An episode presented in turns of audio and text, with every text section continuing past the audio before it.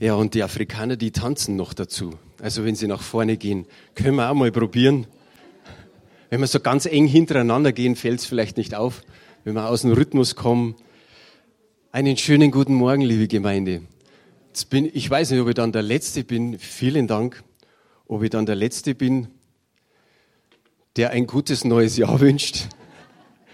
Ich wünsche euch die Kraft des Heiligen Geistes für dieses Jahr. Ich wünsche euch den Frieden Gottes in eurem Herzen. Ich wünsche euch, dass ihr euch im Heiligen Geist freuen könnt und dass ihr gesund bleibt, dass ihr viel erlebt mit dem Herrn und dass es ein ganz besonderes Jahr wird. Es wird so einfach geschrieben, ist so schön, wenn man am PC sitzt und macht so tück, tück, tück, tück, 2020, ein neues Jahr hat begonnen.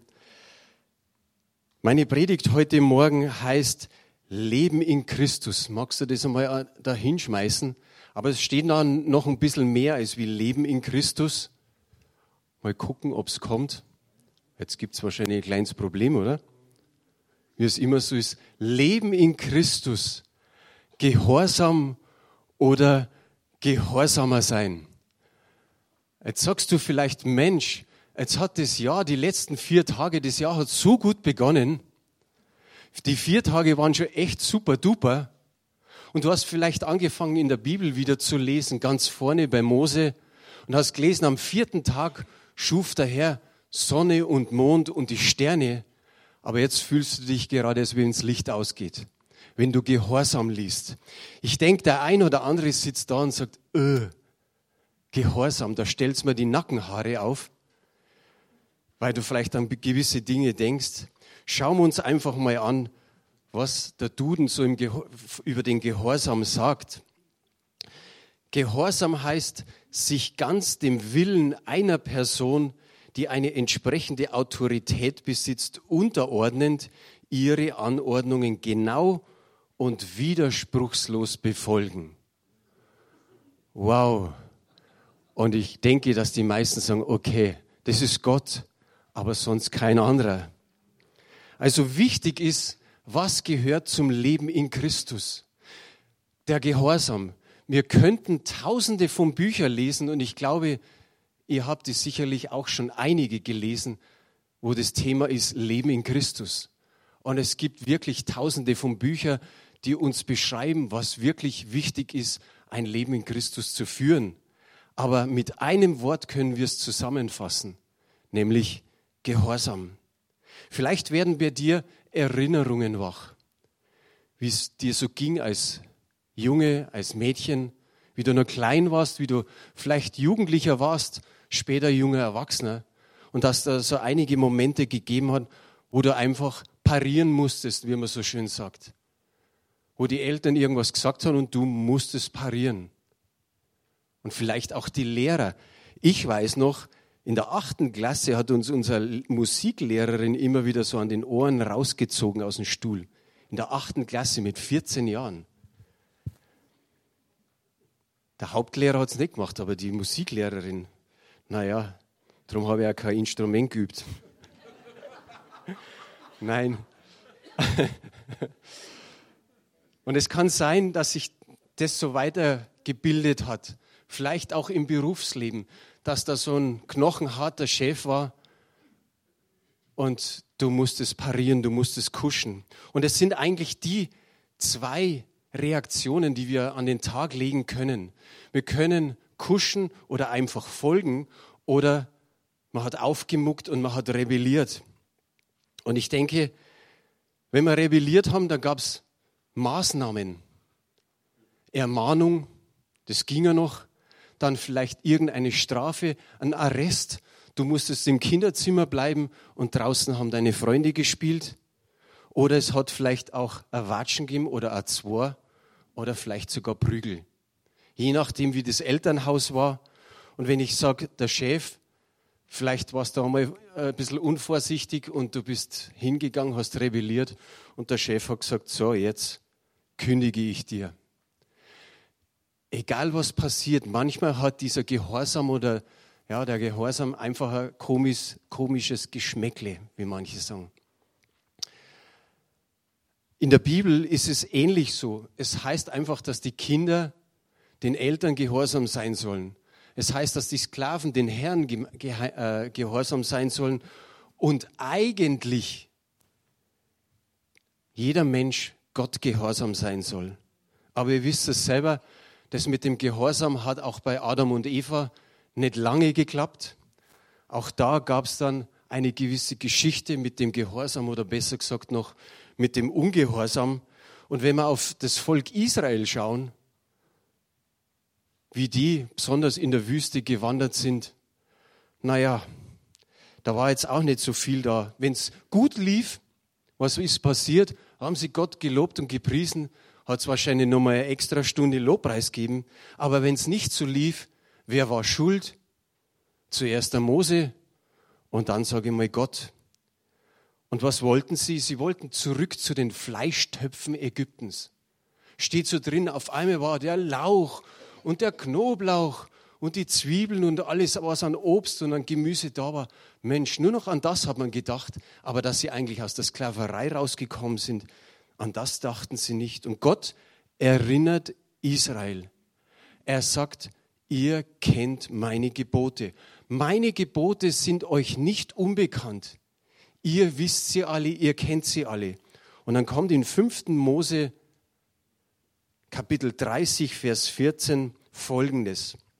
Da sagt Gott zu dem Volk, denn es ist das Wort ganz nahe bei dir, in deinem Munde und in deinem Herzen, dass du es tust. Die hatten damals noch keine Bibel, die hatten keine tausend Bücher Leben in Christus, wie soll das laufen, sondern sie wussten es. Von Generation zu Generation, da war der Vater, da war der Großvater, der Urgroßvater und noch einer. Und einer hat es dem anderen weitergegeben. Und jeder wusste es, jeder hatte es im Herzen. Keiner musste irgendwie, wie wir vielleicht, so nachblättern und sagen, wo steht's nochmal? Gott konnte sagen, denn das Wort ist ganz nahe bei dir, in deinem Munde und in deinem Herzen, dass du es tust. Und wie geht's uns? Wir haben die Bibel. Wie viel Bibel hast du daheim? Fünf, zehn? Irgendwo hat es mal geheißen, das ist schon lange her. Die, jeder Haushalt hat 7,6 äh, Bibeln. Ja, die eine ist vielleicht ein bisschen zerfleddert wie ja immer. Aber wir haben die Bibel und die Frage ist, auch vielleicht Kommentare und, und Auslegungen, aber ist sie nahe bei uns? Ist sie wirklich nahe bei uns? Und ich sage jetzt mal, nahe ist auch relativ, oder? Wenn sie im Regal steht oder vielleicht sogar auf dem Tisch oder Schreibtisch oder am Nachtkästchen, aber wenn es kaum gelesen wird, ist das Wort Gottes eigentlich nicht nahe. In der Bibel gibt es einige Personen und Respekt, wie die im Gehorsam handeln. Wenn der, der, der Noah seine Arche bauen soll, hast du dich schon öfter mal so hineinversetzt in ihm? Bau eine Arche. Ich sage es ganz ehrlich, ich habe mich öfter reinversetzt und meistens habe ich innerlich gesagt, na, ich glaube, ich hätte es nicht gebaut. Würdest du heute eine Arche bauen? Heute ging es doch viel einfacher. Wir haben besseres Werkzeug, besseres Material. Wir, wir haben einen Fluss, wir haben einen Bach, wir haben Seen, wir haben Meer, wir haben Überschwemmungen, genügend Regen. Das hat der nicht gehabt und hat einfach das Bauen angefangen. Respekt. Der Abraham noch viel schlimmer für uns, schon für uns Männer, aber wie schlimm noch für die Mütter, wenn es heißt, opfere deinen Sohn. Und er opferte seinen Sohn Isaac. Natürlich wusste er und er hat, er hat Gott geglaubt und er hat gesagt, der kann Tote auferwecken. Aber wie? Sie sind ganz in der Früh losgezogen. Wie ging es ihm in der Nacht? Wie muss das Herz zerrissen gewesen sein? Meint er, dass der eine Minute schlafen konnte? Welch ein Gehorsam. Der Josua, nimm das Jericho ein. Oh ja, da blasen wir mit den Trompeten und mit den Posaunen und da fällt das Ding schon zusammen. Denken wir an Philippus, wenn wir ins Neue Testament gehen. Der ist evangelistisch unterwegs gewesen, wie die ganze Urgemeinde.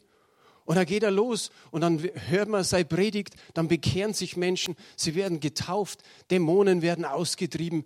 Was, was passiert noch? Die Kranken werden heil. Und dann kommt eine Stimme von Gott. Geh auf diese öde Straße, auf den öden Weg zwischen Jerusalem und Gaza. Da will ich dich hinhaben. Und kein Muxer, nix, aufstehen und losgehen. Wow, Stellt euch vor, in München wäre richtig was los, dass sich Menschen bekehren, noch und noch bekehren. Und Gott sagt irgendwie, geh auf diese, diesen Feldweg in Hintertupfing oder irgend so. Und du sagst, Mensch, Herr, jetzt, alle werden gebraucht. Und er ging. Maria und Josef sind auch so Gehorsame. Der Josef, der wird selten erwähnt. Der hört den Engel. Der Engel sagt zu ihm, hey, verlass die Maria nicht. Bleib bei ihr das, was geboren wird, nenn ihn, nenn ihn Jesus. Und danach kriegt er Anweisung, geh mal raus aus der Gegend. Und dann wieder Anweisung vom Engel, geh wieder zurück. Und was macht der Josef? Er steht auf und geht. Wow, es ist echt cool, wie die das machen. Wie gehorsam sie waren. Jesus, von ihm heißt es in Philippa 2, Vers 8, haben wir jetzt nicht hier. Jesus war gehorsam, er war gehorsam bis zum Tod am Kreuz. Und es heißt immer wieder, wir sollen in dieser Gesinnung leben. Und der Paulus, der Paulus spricht zu Agrippa am Ende der Apostelgeschichte, zum König Agrippa. Und er erzählt nochmal, wie er Jesus begegnet ist, so kurz vor Damaskus. Und dann heißt es in Apostelgeschichte 26 ab Vers 17, und ich will dich erretten, so spricht Jesus zu ihm, von deinem Volk und von den Heiden, zu denen ich dich sende um ihre Augen aufzutun, dass sie sich bekehren von der Finsternis zum Licht und von der Gewalt des Satans zu Gott. So werden sie Vergebung der Sünden empfangen und das Erbteil mit denen, die geheiligt sind durch den Glauben an mich. Und jetzt kommt's, daher König Agrippa, war ich der himmlischen Erscheinung nicht ungehorsam. Es war, wie ich vorher gesagt habe, das das Wort war einfach in seinem Herzen. Das Wort war in ihm drin. Und er hat nicht in dem Moment sagen müssen, äh, Jesus, Moment einmal, red nicht so schnell. Ich muss Bleistift und Papier nehmen, ich muss mir das notieren.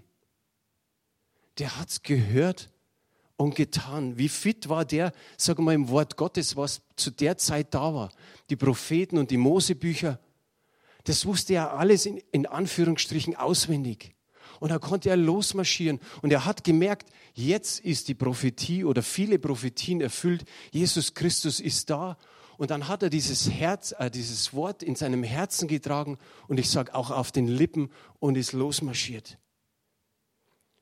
Und ihr wisst alle, wie viel Bedrängnisse, wie viel Drangsale, wie viel Trübsal, wie viel Leiden hatte dieser Mann zu erleiden.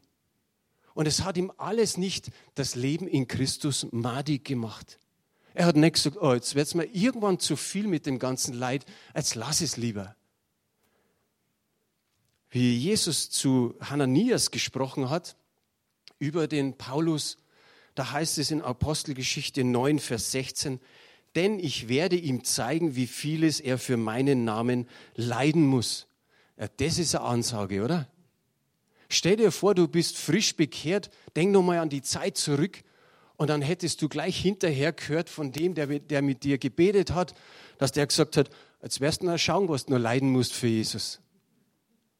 Hey, vielleicht wären wir nochmal umgedreht. Vielleicht hätten wir gesagt, oh, das ist uns zu viel. Wenn es so krass ist, mir reicht es schon, was ich jetzt erlebt habe. Aber der Paulus war gehorsam und ging. Jetzt haben wir kurz das Volk Israel beleuchtet, ganz kurz auch den Paulus. Bei ihm wissen wir, er hat gehorcht, aber bei dem Volk Israel war es nicht ganz so. Ein paar Verse vorher, 5. Mose 30, Vers 11 heißt es ganz einfach, denn das Gebot, das ich dir heute gebiete, ist dir nicht zu hoch und nicht zu fern. Gott hat damit ausgedrückt, es ist nicht im Himmel da droben, dass du nicht hinkommst und es ist auch nicht am äußersten Meer, dass du auch da nicht hin kannst, sondern, wie wir vorher gehört haben, das Wort ist dir ganz nahe in deinem Mund und in deinem Herzen und dann kommt's, dass du es tust. Dass du es tust. Und genau an dieser Stelle denkt man doch an den Jakobus. Ja, wo hat denn der das her? Nicht nur, Täter, äh, nicht nur Hörer des Wortes zu sein, sondern Täter des Wortes. Ja, weil auch er sich orientiert an, an Alten Testament und weil er wusste, wie wichtig das ist, zu tun. Gott hat zum Volk Israel gesagt, es ist für alle von euch umsetzbar. Es ist bei euch da drin und im Mund. Und wenn ihr es umsetzt, dann führt ihr ein gottgefälliges Leben. Die Frage ist nur, wo war dann einfach der Schwierigkeitsgrad? Schwierigkeitsgrad ist da im hartnäckigen Widerstand des menschlichen Wesens, Anordnungen von anderen zu gehorchen. Ich sage es nochmal, im hartnäckigen Widerstand des menschlichen Wesens Anordnungen von anderen zu befolgen oder zu gehorchen. Stimmt's? Da beißt es manchmal aus, da zwickt es manchmal, da sagen wir, hm, soll ich das jetzt wirklich tun? Und das Ding ist, wenn, wenn es so schwer ist, Gott zu gehorchen, wie schwer ist es eigentlich dann, der Leitung der Gemeinde zu gehorchen? Es ist nochmal eine Stufe, es ist nochmal eine Hürde. Und ganz ehrlich gesagt, wir als Leiter, wir sind auch nur Menschen. Wir machen auch Fehler, wir sündigen auch. Aber die Bibel sagt einfach in Hebräer 13, Vers 17, gehorcht denen, die die Gemeinde leiten, denn sie wachen über eure Seelen und müssen Rechenschaft ablegen und fügt euch ihnen, damit sie es mit Freuden tun und nicht mit Seufzen. Das wäre für euch ja kein Gewinn. Das ist die Elberfelder Übersetzung. Der, der Luther schreibt, das wäre nicht gut für euch. Was er immer auch so damit meint. Ich habe mich manchmal so mit dem, mit dem Wort kurz befasst und habe dann gedacht, nee, blätter wieder weiter. Was bedeutet es, einmal vor Gott zu stehen, Rechenschaft abzulegen mit Freuden oder mit Seufzen? Ich stelle mir dann das so vor, wenn Gott sagt, und? Wie waren deine Schäfchen? Gehen wir weiter. Wenn es hier heißt, du sollst den Leitern gehorchen, dann geht es hier nicht um blinden Gehorsam. Heißt, wenn wir als Leitungsteam sagen, naja, Lügen, komm, ja, das, das kannst du unter den Tisch kehren, das ist nicht tragisch. Oder betrügen, ja, das geht auch noch nicht immer, aber so ab und zu geht schon was. Lohnsteuer, ja, die, die kannst du schon machen. Jetzt sage ich ganz klar, nein. Nicht, dass irgendeiner sagt, du hast was gesagt von der Lohnsteuer, dass man das machen kann. Ich sage, nein, es geht um blinden Gehorsam. Nein, es soll immer der Wille Gottes erkennbar sein. Das ist wichtig. Und wie erkennen wir den? Da brauchen wir dieses Buch, da brauchen wir die Bibel, dass man da reinschaut und sagt, ist es so? Haben wir in den letzten zwei Jahren zu hohe Forderungen oder Anforderungen an euch gestellt? Ich glaube nicht. Ich sage es jetzt einfach mal so, ich sage es jetzt von mir aus, na. Aber ich möchte euch jetzt ein paar Dinge sagen, die passen natürlich auch zum Jahresanfang. Und die möchte ich an eure Herzen bringen, dass ihr sie in euren Herzen bewegt. Und da mischt sich meine Hoffnung mit hinein, dass das möglichst alle umsetzen. Spitz mal die Ohren. Im Ende Oktober war es, waren wir das letzte Mal in Österreich in Urlaub, meine Frau und ich. Und es ist eigentlich fast, ich sage immer wieder, der beste Urlaub. Es gibt überall einen schönen Urlaub. Aber da sind wir zwei alleine. Und wir können uns erholen. Wir, wir, wir können unser Timing am Tag bestimmen. Wir lassen vieles los. Wir erholen uns von manchen Dingen. Wir schlafen aus. Wir schauen Bibel-TV an. Wir lesen in der Bibel. Wir beten miteinander und, und warten einfach, dass Gott auch spricht an manchen Stellen. Und Gott hat echt zu mir gesprochen. Das war eben Ende Oktober.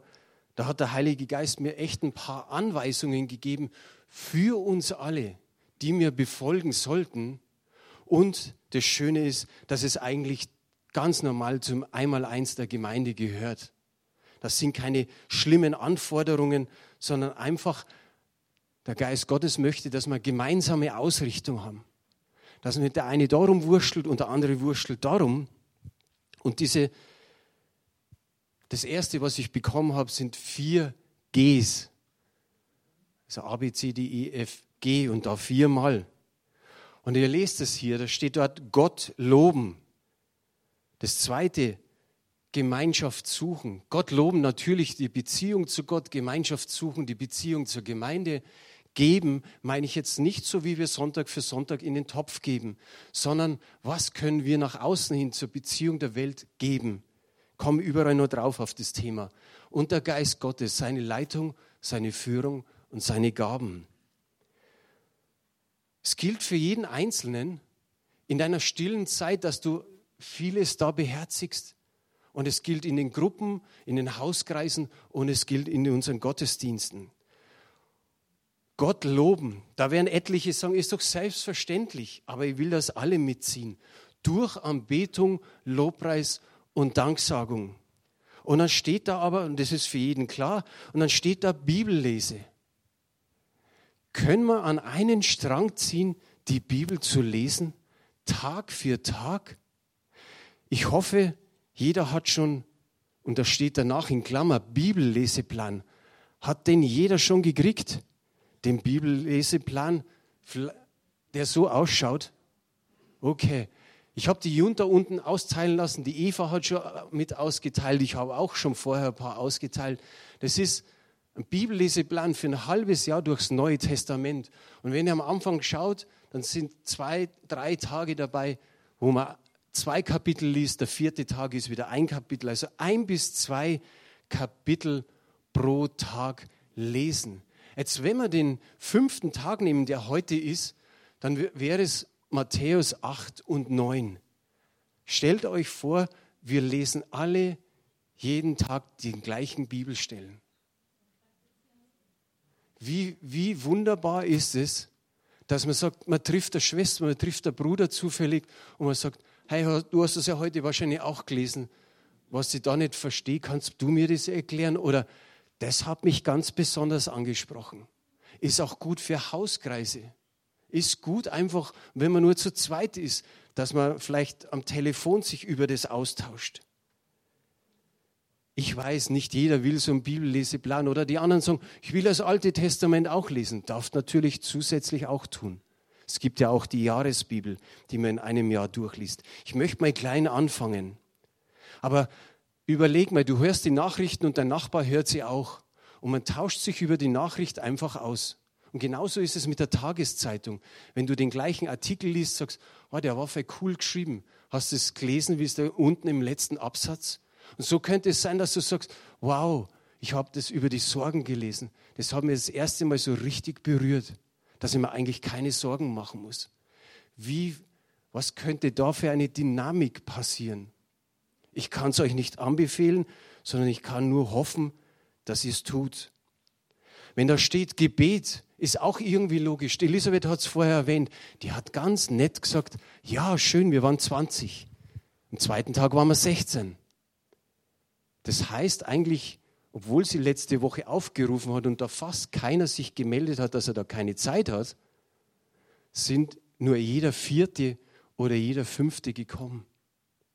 Also könnte ich jetzt einfach so sagen, wo war der Rest? Keine Verurteilung, nichts, kein Druck, aber einfach so, dass es schön ist, wie die Elisabeth gesagt hat, miteinander zu beten. Da vergeht die Zeit relativ schnell und es ist Hammer, wenn man den anderen hört, was der auf einmal vom Geist Gottes bekommt. Stille und hören auf ihn. Tagebuch führen habe ich ja fast nie gemacht. Aber ich glaube, dass es auch gut ist, wenn du wenigstens in einen Kalender ein, zwei Stichpunkte pro Tag hinschreibst, wo du sagst, oh, das hat mich jetzt richtig bewegt. Das mit dem Mammon oder was da auch immer kommt. Und du machst dir einfach so einen Punkt Mammon Vielleicht ist was Größeres dabei und du sagst, das möchte ich am Sonntag mitteilen. Lass es uns versuchen. Der nächste Punkt, das zweite G, ist Gemeinschaft.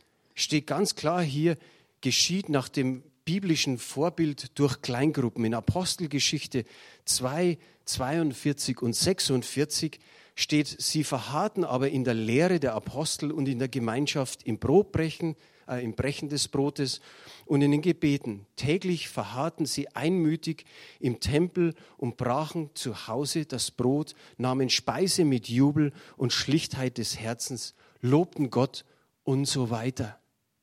Da ist eine, eine Regelmäßigkeit dabei. Nicht mäßig, sondern regelmäßig was zu tun. Wie wunderbar ist es, wenn hier einfach steht, dass Kleingruppen das Gegenmittel für Vereinsamung sind, dass sie Orte der Ermutigung sind, der Verantwortlichkeit. Der Hauskreis ist ein Ort, wo Wachstum geschieht. Hey, ihr Lieben, um einfach kurz aus unserem Hauskreis zu erzählen, das ist so schön. Da sagt eine Schwester meinetwegen, ah, ich habe da eine Person, ich tue mir so schwer, der zu vergeben. Und dann machen wir uns eins, dann beten wir dafür. Und es ist oft schon so passiert, 14 Tage später beim nächsten Hauskreis sagt die Schwester, stellt euch vor, was passiert ist. Mir begegnet diese eine Person, die kommt auf mich zu und sagt, vergib mir. Wie leicht war es für mich auch zu sagen, vergib du mir auch. Und alles ist wieder in Butter, so wie man sagt. Auch das eine Gott gelobt ist natürlich wichtig in den Kleingruppen und in den Kreisen. Oder dann das, wenn ich hingeschrieben habe, wichtig für die kommende Zeit. Wir wissen nicht, was los ist in der Zukunft. Wir kaufen jetzt Stühle, wir kaufen jetzt Teppichboden, wir pflanzen jeden Tag einen, einen Baum sozusagen, aber man weiß nicht, was morgen und übermorgen ist. Aber wir können uns vorbereiten, dass wir uns in den Häusern treffen. Vielleicht für ganz, ganz schwierige Zeiten. Als mit der, der Heilige Geist mit mir so gesprochen hat, da habe ich zwei Bilder bekommen und mir ist da in dem Moment richtig anders geworden. Es hat mir eigentlich ein Stück weit wehgetan. Ich weiß nicht, ob ihr die Bilder registriert, wenn da so hier oder unten im Foyer oder im, im Kaffeeraum, wenn da so steht, Hauskreise, schließe dich an. Das ist das Ding. Das haben wir über drei Jahre schon hängen. Das haben wir über drei Jahre schon hängen. Und mir kommt es vor, als wie manche das falsch lesen. Das heißt nicht, schließ dich aus, sondern an. Schließ dich an.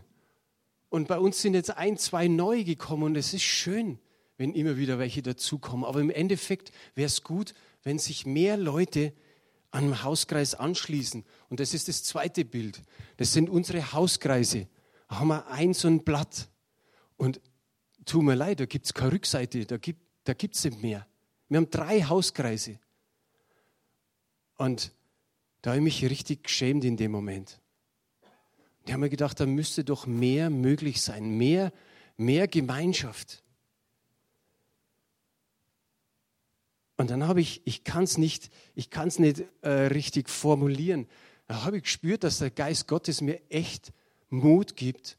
Und er hat so in die Richtung, wie wenn du sagst, es wird verdoppelt, es wird verdreifacht.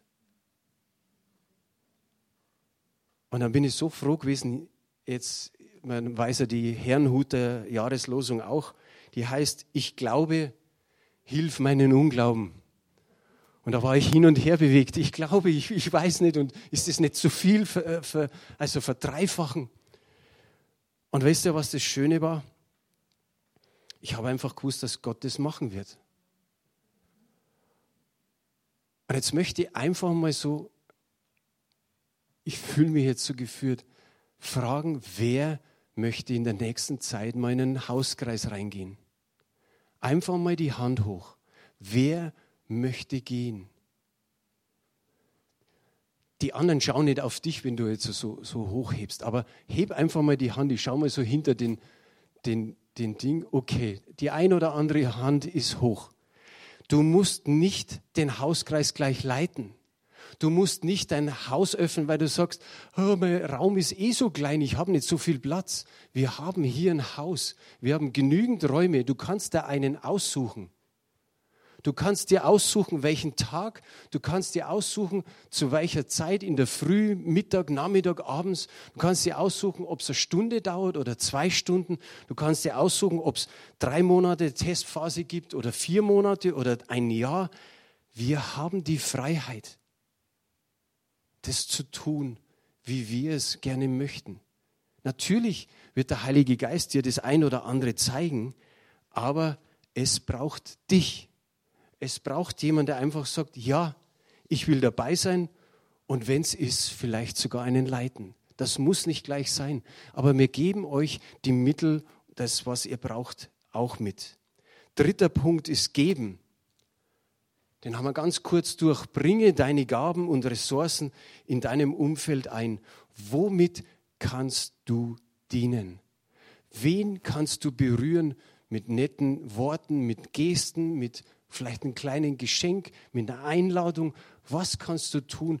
Was weißt du von der Person, mit der du vielleicht schon öfter gesprochen hast? Was dient der? Was, was braucht die? Was, was wünscht sich die? Oder einfach, was mag sie gerne?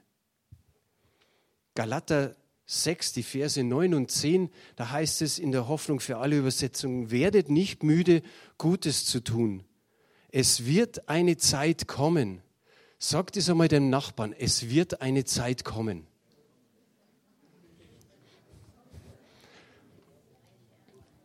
Und weiter geht's. Es wird eine Zeit kommen, in der ihr eine reiche Ernte einbringt. Und jetzt kommt nochmal was, das, wo ihr dem Nachbarn sagt. Gebt nur nicht vorher auf. Sag sie ihm mal oder sag sie mal. Gib nicht vorher auf.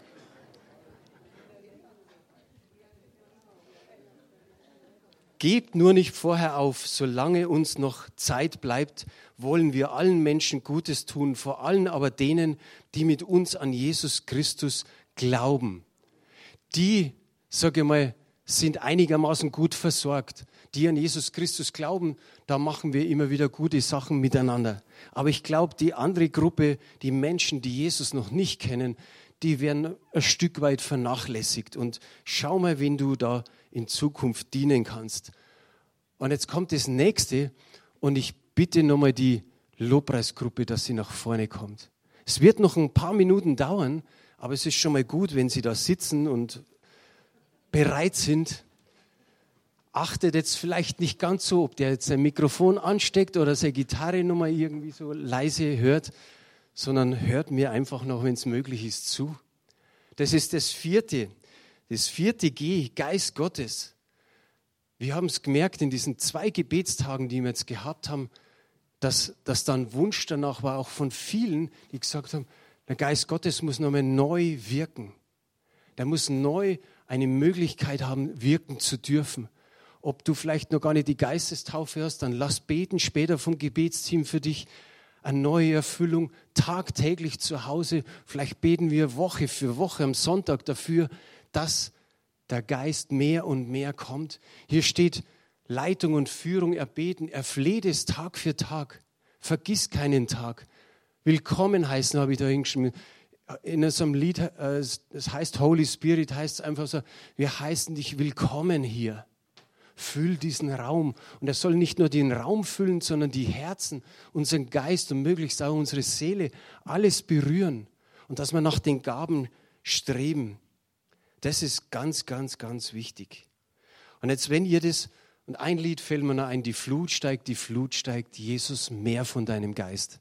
Haben wir schon lange nicht mehr gesungen, kennen wahrscheinlich die meisten gar nicht, aber ich, ich glaube, ich habe hier nichts Unmögliches oder Außergewöhnliches verlangt, wenn man es so sagt, sondern ich habe eigentlich nur das ausgesprochen, was mir der Heilige Geist so aufs Herz gegeben hat. Vielleicht habe ich das ein oder andere ein bisschen vergessen oder nicht ganz so klar gebracht.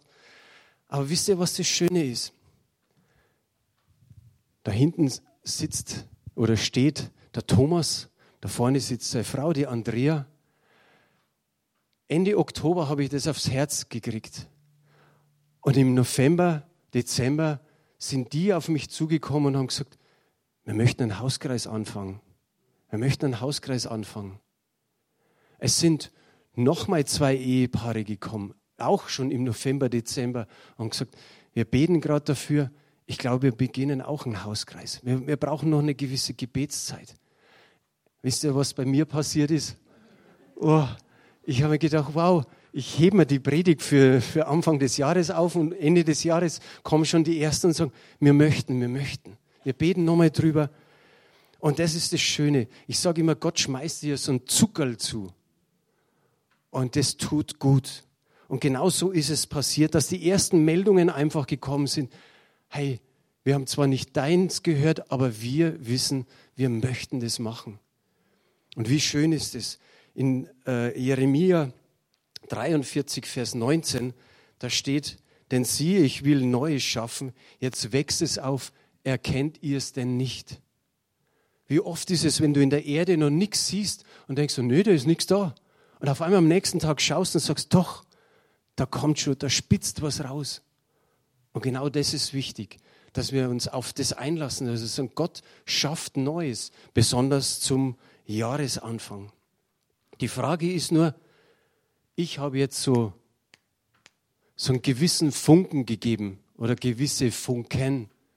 Die Frage ist, lässt du dich anzünden? Lässt du dich von dem, was gesagt ist, anzünden? Brauchst du jetzt nicht beantworten, kannst vielleicht auch gar nicht oder musst ja nicht so rausschreien und sagen, ja, ich auf alle Fälle, sondern jetzt kommst du dran. Jetzt kommt es auf dein Gehorsam drauf an. Wie wirst du reagieren? Ergebnis von Gehorsam ist langes Leben. Er lässt es gelingen auf all unseren Wegen, ist Segen auf unserem Leben. Gehorsam ist dem Herrn lieber als was? Als Opfer. Genau. Und da habe ich noch zwei Folien, bevor wir dann in den Lobpreis gehen. Eppala, das war jetzt so verkehrt. Das muss ich nicht durchschießen.